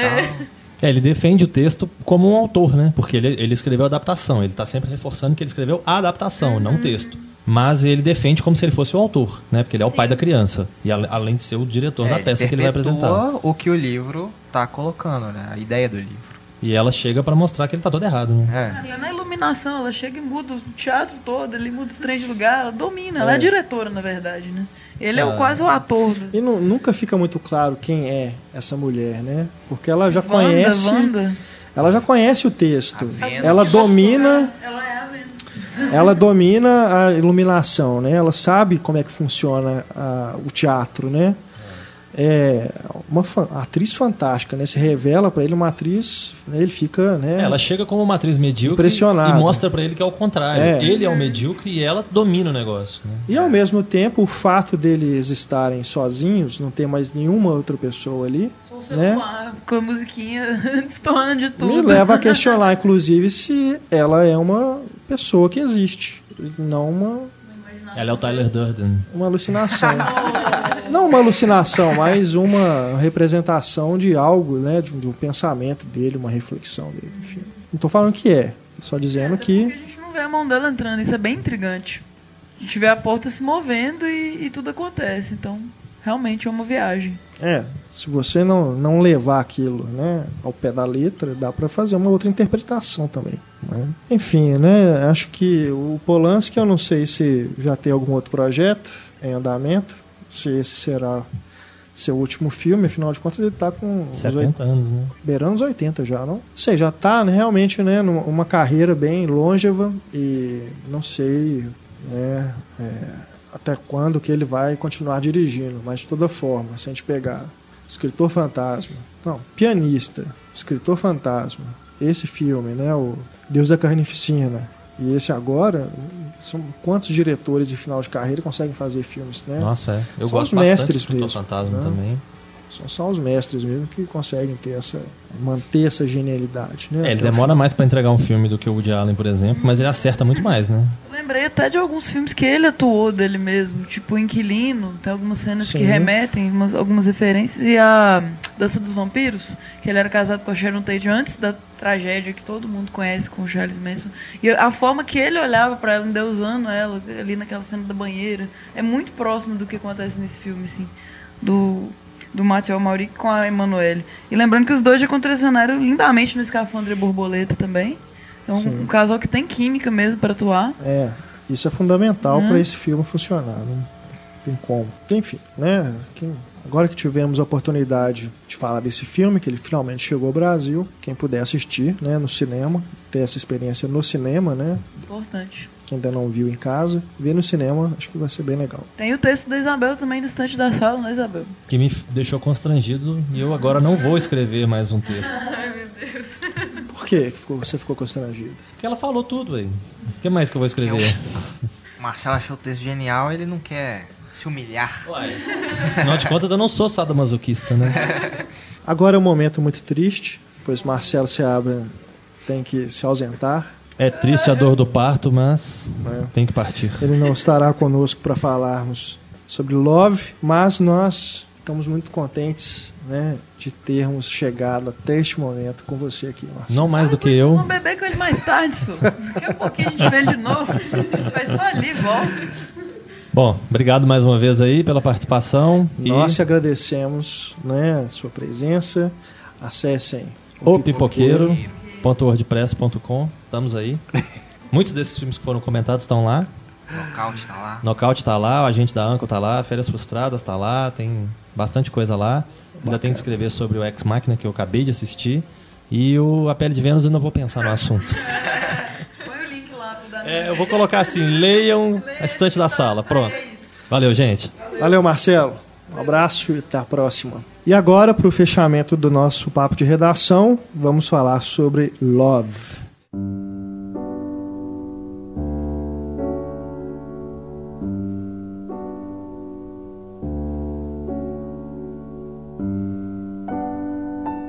Esse filme de Gaspar Noé, né, diretor de filmes como Irreversível e Enter the Void. Tem mais algum longa? Sozinho contra todos. Sozinho contra todos.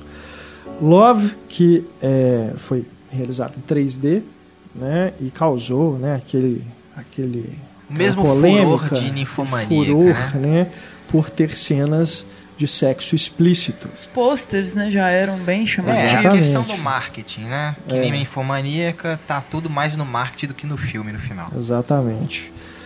É, Bom, eu, eu vou começar, eu vou deixá-los, Começar a descascar eu vou deixá-los sem trocadilhos. Vai rolar favor. bastante trocadilho, eu Sem acho. trocadilhos. Mas eu vou começar dizendo apenas uma coisa.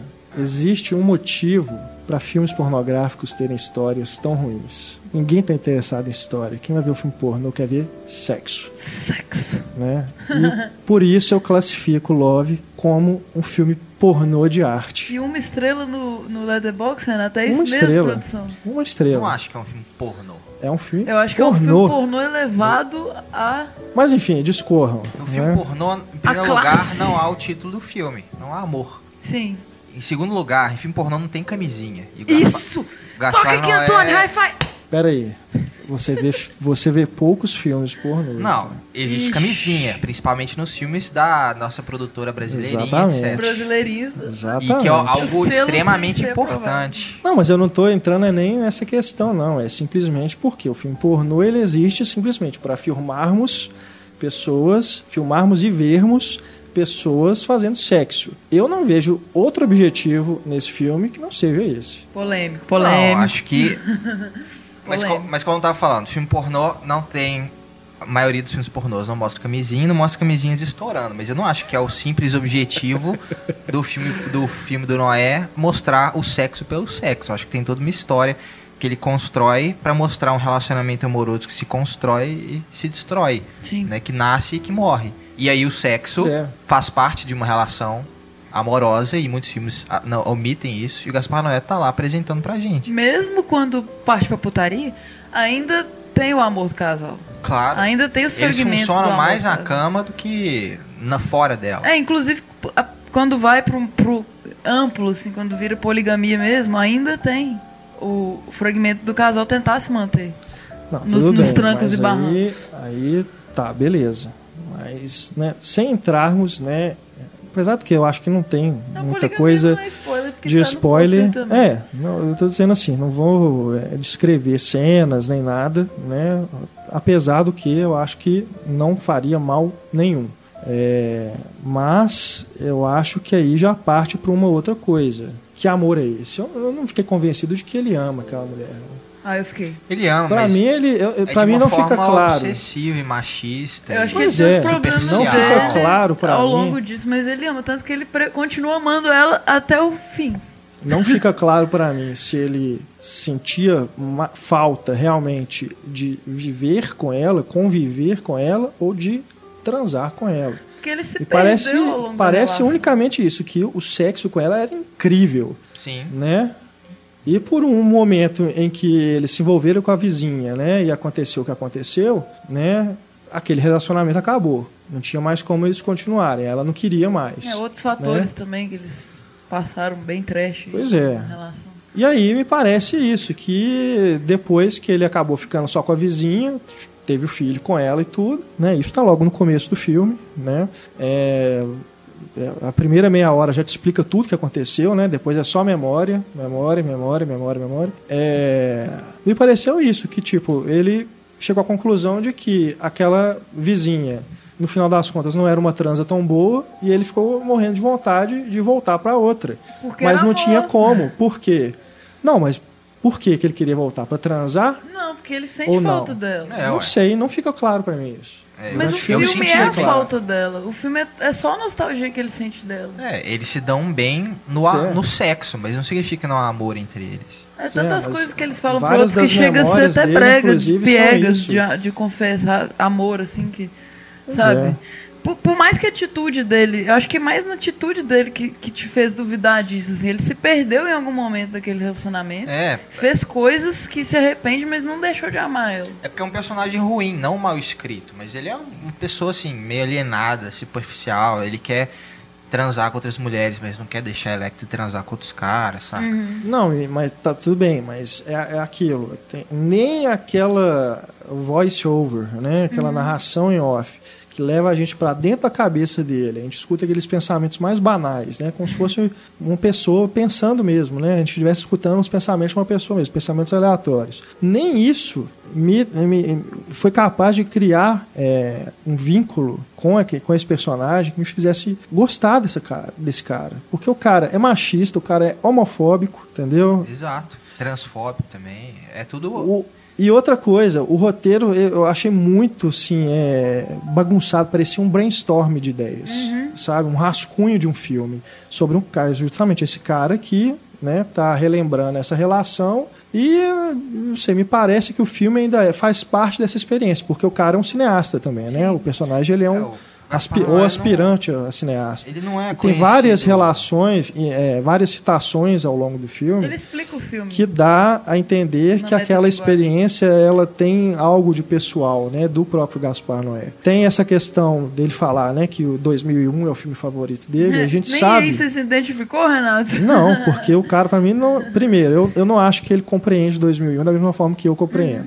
Né? Isso nos outros filmes dele também ele dá in- indícios disso. É, mas a gente sabe que ele é um cara que o Gaspar Noé é fã de 2001. Né? No Irreversível tem o pôster do filme lá no quarto. No Enter the Void tem referências também. É, então, assim, tem os nomes também, né? O filho chama Gaspar, Até o Murphy. O pai mesmo, é Noé, né? dele é, O pai nome da da mãe menina. dele é Nora Murphy. Então todo mundo É, então ele. assim, tem essas coisas. Você Ele entende que é uma coisa muito filme. Ele é pessoal. aquele cara de peruca é da galeria peruca, mesmo. Tá é. irreconhecível, É. mas é ele. Então, essa.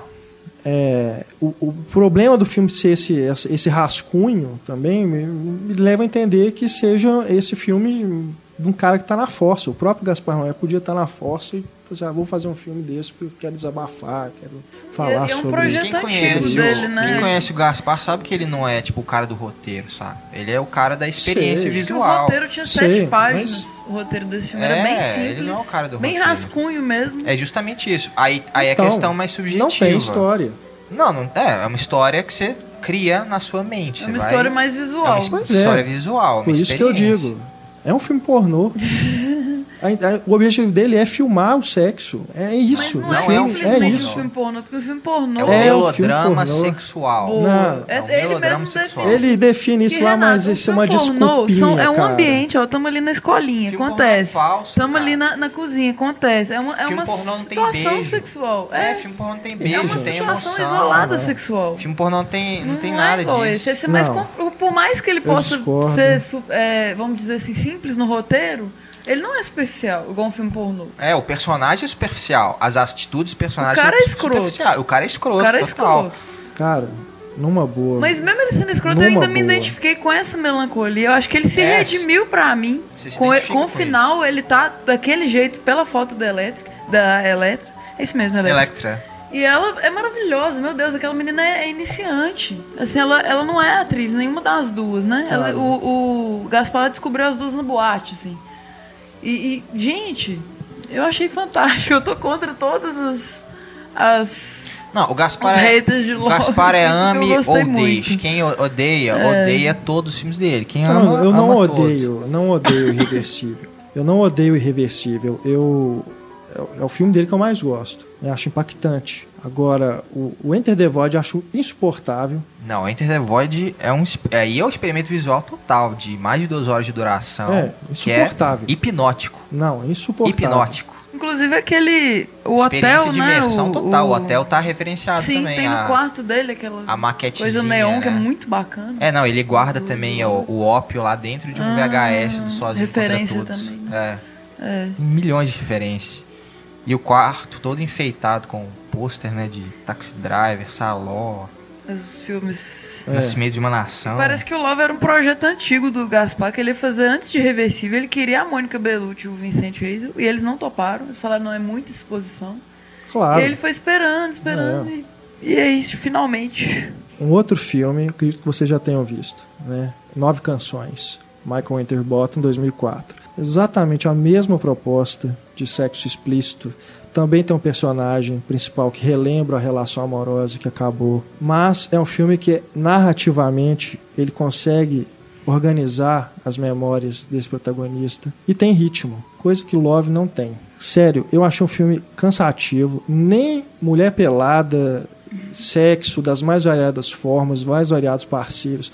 Sério, numa boa. Chegou um ponto do filme que eu já tava assim, "Não, acaba logo. Acaba logo, porque se é pra só ver isso, eu vou no Pornhub. Eu acho filmes melhores, mais bem Nossa filmados, Senhora. inclusive. Eu acho que você tá e que, ó, muito Não, não, peraí, peraí, peraí. filme. E filmes pornôs que tem beijo e que você acredita, tá? Então, assim, não vem falar comigo que ah, Aquelas não me mandam é, os links. aí. não é um filme pornô porque é, é, o filme pornô é fake, porque tem filme pornô que você acredita. Tem ótimos filmes pornôs. O que ele Mas- fez aqui não é um filme pornô. Não. E eu discordo, Gaspar Noé, discordo totalmente. Gaspar Noé, pra mim, é um dos grandes picaretas do cinema contemporâneo. Uma boa. Calma, Antônio, calma. Antônio, calma.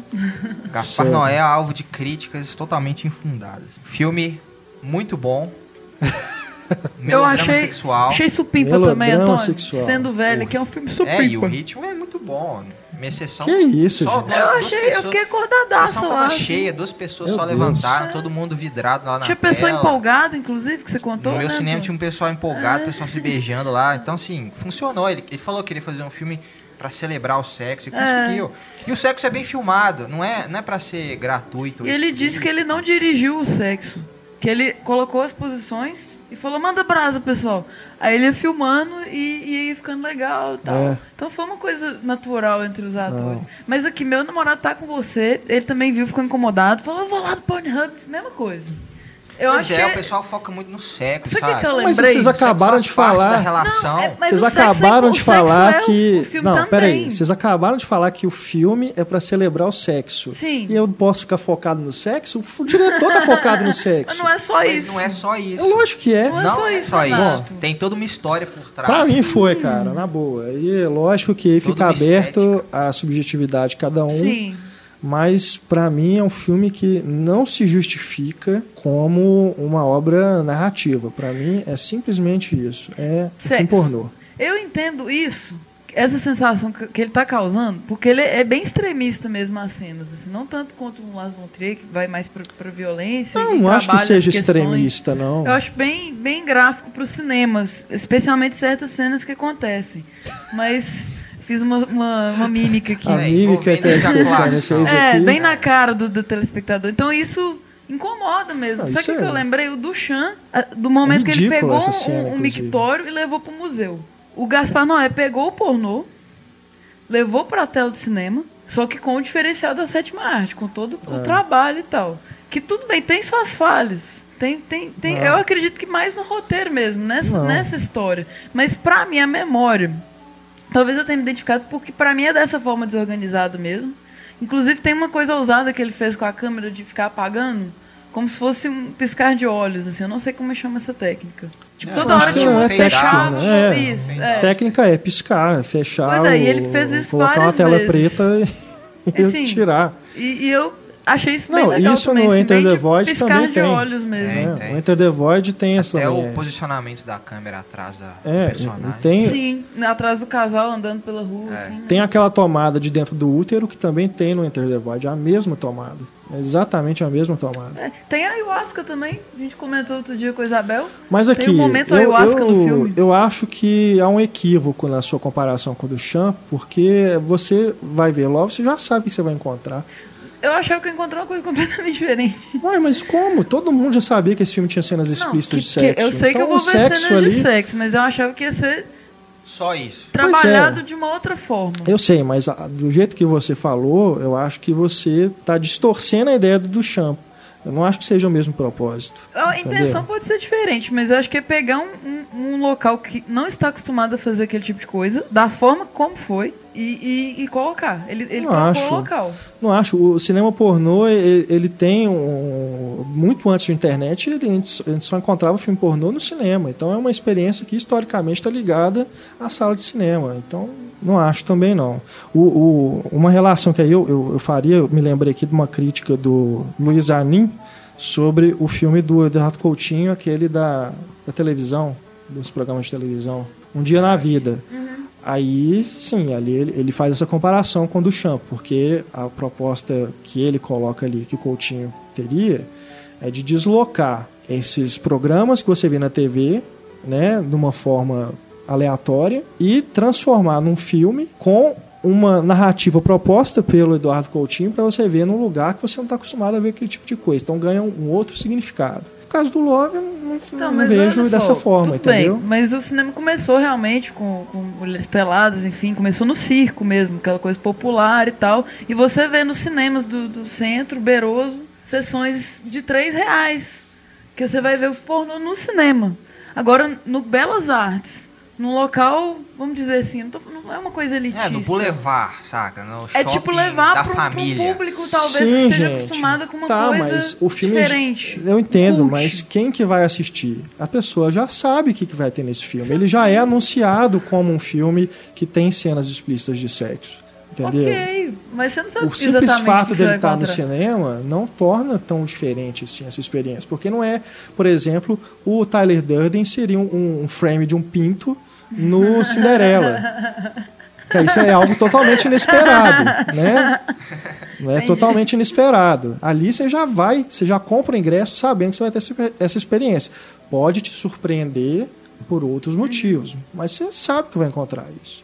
Não é O simples fato de. Não, claro, porque ninguém vai, vai vai se meter, ficar fazendo filme pornô pra passar em shopping. E acaba que não foi, É não teve aquele resultado, né? Tipo, não, é sexo, vou lá ver, isso é sexo. É. Né? Não é isso, não é por aí também. Ele é algo, é algo que não é usual, justamente por isso, porque o Gaspar Noé é um cara que não é usual, ele não é um cineasta comum. É, mas eu achei que ele se distanciou, assim, porque muita gente fala que ele, ele gosta muito do choque pelo choque, né? No Irreversível, a cena de estupro lá de nove minutos e tal. Só que nesse filme ele até, é, eu achei ele até bem contido, assim, até nessas cenas de sexo, sabe? Ah, sim, é. Ele Também não, não, não tá foi mostrando nada, nada- pra algo que a gente nunca tenha visto. É, ele tá. Não vai mostrar algo. Focar, tipo, em genitália, nada disso. É. Foca muito em Cristo. movimento só de corpo. Não, é. Tá bem contido. E o 3D é mais um deboche que eu vejo, cara. Porque eu Total, é. Ele É pra, é pra debochando, aquela tomada. Ele gozando da nossa cara. Ele pensou no 3D pra essa tomada da Exatamente. cara. É só pra isso. É só pra isso. Ele é um deboche, até pelo fato do Murphy, do personagem ser o norte-americano e o 3D ser o, Sim. o- a técnica agora do cinema norte-americano, sabe? Ele criticar esse personagem. Eu acho que o 3D é totalmente deboche. É, o Marcelo até estava É. aqui agora há pouco falou que não viu, que estava com medo de engravidar. né? Como é 3D, seria possível. Eu acho que ele devia ter feito o Enter the Void 3D. Como experiência visual seria É. uma coisa mais interessante. Seria, seria legal, realmente. Dá pra converter ainda. Dá pra- Boa. Mas não sei se eu teria paciência pra ver de novo. Tem a, a trilha também, eu achei uma grande vantagem do filme. A trilha é excelente. É envolvente. Tem aquela música Tem do John John Carpenter. Carpenter, velho. Foi lindo. Sensacional. Eu fiquei assim, batucando no cinema, assim, tava quase fazendo boate lá. assim. Foi muito massa. E tem, ele usa uma camisa que o Gaspar Noé É, já aquela usou. do Fassbender Metallica. Fassbinder Isso, no, na isso. logo do Metallica, velho. Aham. Ele Tem que achar aquela camisa. Eu achei um filme assim muito profundo, nos dois sentidos. o Renato achou um filme profundo da lata do lixo. Não é não? É, por aí. Dispenso. Adoro. Gaspar Noé, sou fã de carteirinha e estou Aê! esperando o próximo filme. Muito bom. Não é tão bom igual o Reversível, mas eu gostei É, bastante. Reversível é a obra-prima dele. Três corações pro Love, meu. Não, Reversível é bom, mas também é um filme que eu não quero ver de novo nunca mais na minha vida. Um filme que me deixou extremamente perturbado. E eu estou apaixonada com a atriz Aomi Munhok, que fez a Electra. Eu quero ver ela muito ainda na minha Ah, vida. As duas atrizes são lindíssimas. Ah, né? ela é, tipo assim, ela tem vários ângulos, cara. Você olha pra ela, ela parece várias mulheres em uma, assim. Ela é E muito bonita Maravilhosa. É, que mais? É isso aí. E E o Nicholas Windref, que é outro que sou grande fã também, adorou o filme. Aí, tá vendo? Então Temos- seu argumento tem E vários. o tem- temos Tarantino? lovers do O love. que, que Tarantino falou? Ixi, Ah, o Tarantino- Tarantino gosta do Guy Ritchie Tarantino lá, a ia gente falar assim, Uncle. eu gostei, mas eu mudaria tal coisa, É, criticou a tal corrente coisa. do mal. Não, é, esse é Ah. o. Não. O Love é um filme que o Tarantino podia consertar. Esse eu deixar. Olha só, que Podia dar na mão dele pra ele remontar. absurdo, Renato. Que isso, Gaspar É. Ficou anos montando o filme. É, imagina, se masturbando ao mesmo tempo. E ele filmou todas as cenas de sexo primeiro, de boa, as cenas que eram agradáveis, assim, bacana. Depois ele fez a parte tensa do filme, a parte É. trash, a parte que você realmente vai pra lugares que você não está É. preparado, e recomendo acostumado. todos os curtas do Gaspar Noé, inclusive curtas pornográficos que ele fez. Tem curta em Que que cena é aí do, do, do Antônio Tem curta em também, cena, fazendo primeiro um filme do Gaspar Noé. Vejam a trilogia Carne, o Sozinho contra Todos e Reversível, é uma história contínua. Aí, Love. Love sucks. Duas bandas. Love Rocks. Love Rocks. Love Love sucks. Love Hurts. Dói as vistas, já. É um filme Bom. tão sombrio, não dá pra doer, doer essas vistas. Ele é super sombrio. É, com 3D ele fica escuro, meu. Tá doendo minhas vistas. Aquele óculos Ele fica 3D. escuro de qualquer forma. E algumas cenas avermelhadas muito lindas também. É isso então? Finalizamos o nosso papo de redação. Polêmico.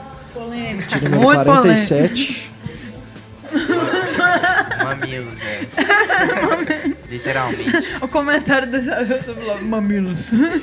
Como eu disse, se você assistiu a Love e não gostou, como eu, veja depois A Pele de Vênus. É o antídoto perfeito. Eu acho que É os um dois filme que casam. também fala sobre é, uma relação obsessiva, né? Também tem sua carga é, sexual, né? E é um filme maravilhoso. Coisa que Love não é. É, não precisa casar putaria. Mas Os os, dois se casam. complementam. Os dois se complementam. Gaspar Noé- num, tem no outro. Gaspar Noé é no mesmo nível de Roman Polanski. Que que é isso? Não, aí, peraí, Antônio. Não, aí não, calma aí. Aí nós temos que conversar. É polêmica, polêmica de novo. No bar a gente tira essa limpa aqui, viu, vocês dois. Só quero deixar claro que eu não me responsabilizo pelos comentários das outras pessoas que são feitos nessa mesa. Aquelas votem, vamos ver quem, quem- Com certeza, os, os não adeptos a Love, os É igual haters de aqueles- Love são maiores. Muito, muito mais hater. São muito É mais igual haters. aqueles avisos, né, que tem no, nos extras de De- DVD. Aham. Fala assim, ó, nós- o estúdio não se responsabiliza pelos comentários que são feitos Manda. pelos, pelos realizadores. Enfim, obrigado, Obrigado. Obrigado. obrigado, obrigado. Obrigada. Ah, é obrigada. Isabel ficou Isso, sumidinha um aqui no final do programa, né? Porque ela não Obrigada. chegou a ver o Love. Mas eu tenho certeza que ela vai gostar. A Isabel vai gostar. Fiquei curiosa com esse debate. Acho que é a cara da sua área, Isabel. É a sua área. Agradecemos a você pela audiência e, claro, a você, assinante, muito obrigado pela sua colaboração. Deixamos aqui nosso abraço a todos e a promessa de que voltaremos em breve, na próxima semana, com mais um podcast. Eu voltarei. Spoilers, hein? Instagram, gente. Instagram. Usem aí o Instagram, Facebook e Twitter para deixar o seu recado e o nosso e-mail cinema@cinemicena.com.br. Um grande abraço, até mais, tchau.